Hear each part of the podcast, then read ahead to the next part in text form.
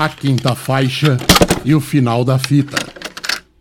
Olá, eu sou Ludmila Azevedo e este é o podcast A Quinta Faixa e o Final da Fita.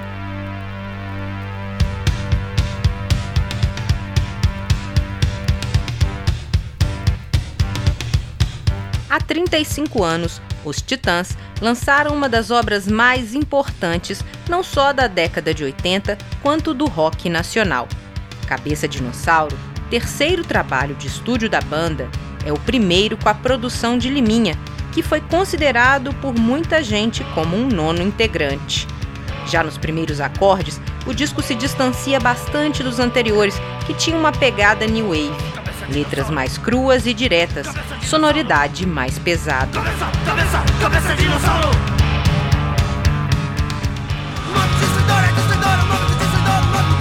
Com aquelas 13 faixas, os Titãs levavam para o estúdio a energia de seus shows. Já nos parecia impensável ver os oito artistas usando roupas com as mesmas cores e fazendo as coreografias meio ingênuas dos tempos de televisão. Cabeça, como é apelidado, consolida a cozinha eficiente de Charles Gavan e apresenta para os fãs a faceta poética de Arnaldo Antunes. Se o primeiro assina a poderosa Estado Violência, o segundo faz uma verdadeira provocação filosófica com o quê? Pode ser, pode ser, pode ser, pode ser, que não é o que não pode ser. Se a faixa título do álbum, que já nasceu clássico e em seis meses abocanhou o disco de ouro, tem uma pegada ritualística com a música que os indígenas do Xingu usam para afugentar maus espíritos, o mesmo trabalho traz Igreja, que critica os dogmas e personas do catolicismo. A AUU tocou em novela da Globo, mas Bichos Escrotos foi banida das rádios porque a ditadura, mesmo em seus últimos respiros no Brasil, ainda era a ditadura. E que ratos entrem nos sapatos desses cidadãos civilizados. O que a gente mais gosta é de cantar a faixa junto com Paulo Miklos.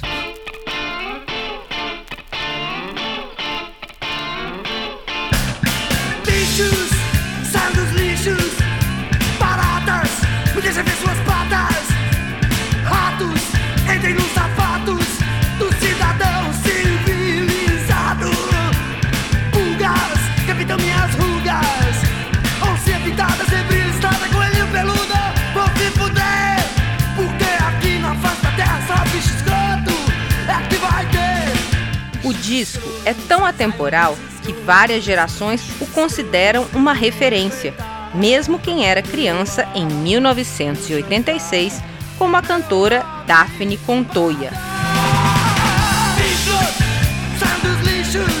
Olá, pessoal do Quinta Faixa. Aqui é Daphne Contoya. É um prazer estar aqui com vocês e um prazer imenso, ainda mais, falar sobre esse disco do Titãs de 86, Cabeça Dinossauro.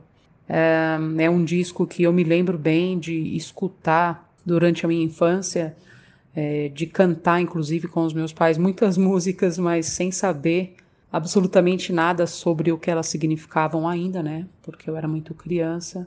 Para mim parece uma coletânea de tantas músicas que me remetem a esse período da minha vida. É, eu me lembro de cantar essa faixa que tem um, número, um nome super interessante que é AAUU.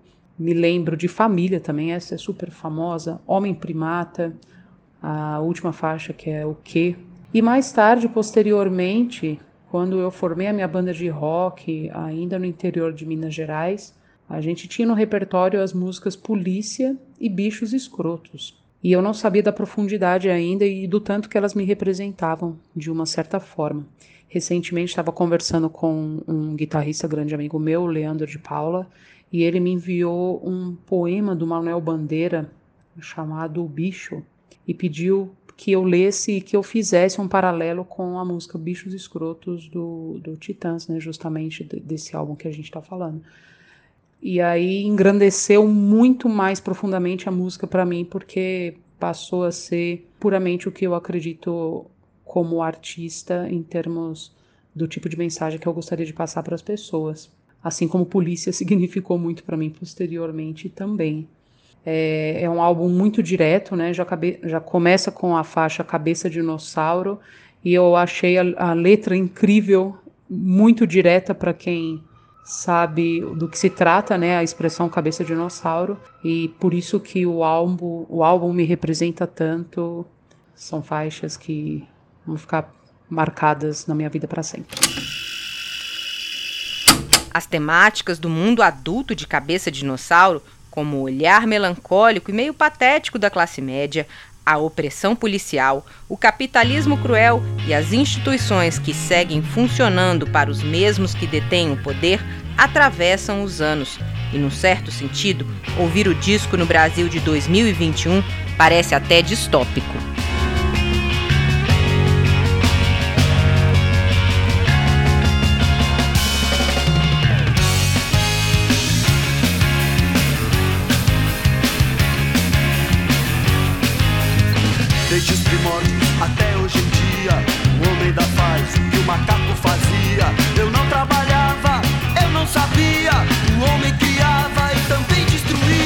Fernando Rosa, o Sr. F, jornalista musical, pesquisador e produtor, lembra o impacto que Cabeça Dinossauro causou.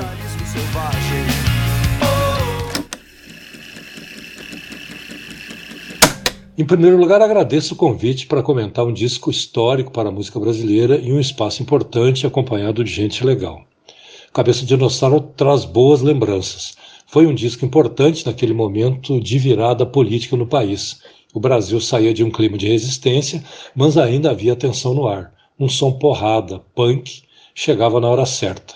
Na época, com 32 anos, Cabeça de Dinossauro bateu para mim parecido como rolou com Alucinação, do Belchior 10 anos antes.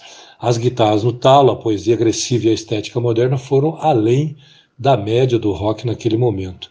Algumas ou a maioria das letras seguem atuais, como Bichos Escrotos, Estado Violência, Homem Primata, Família.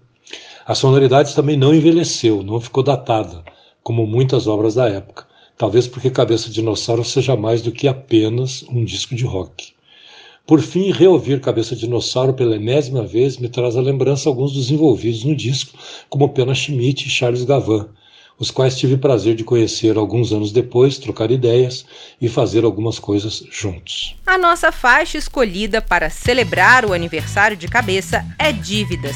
Seguimos com contas, recibos e impostos, e ainda sem direitos trabalhistas e com precarização.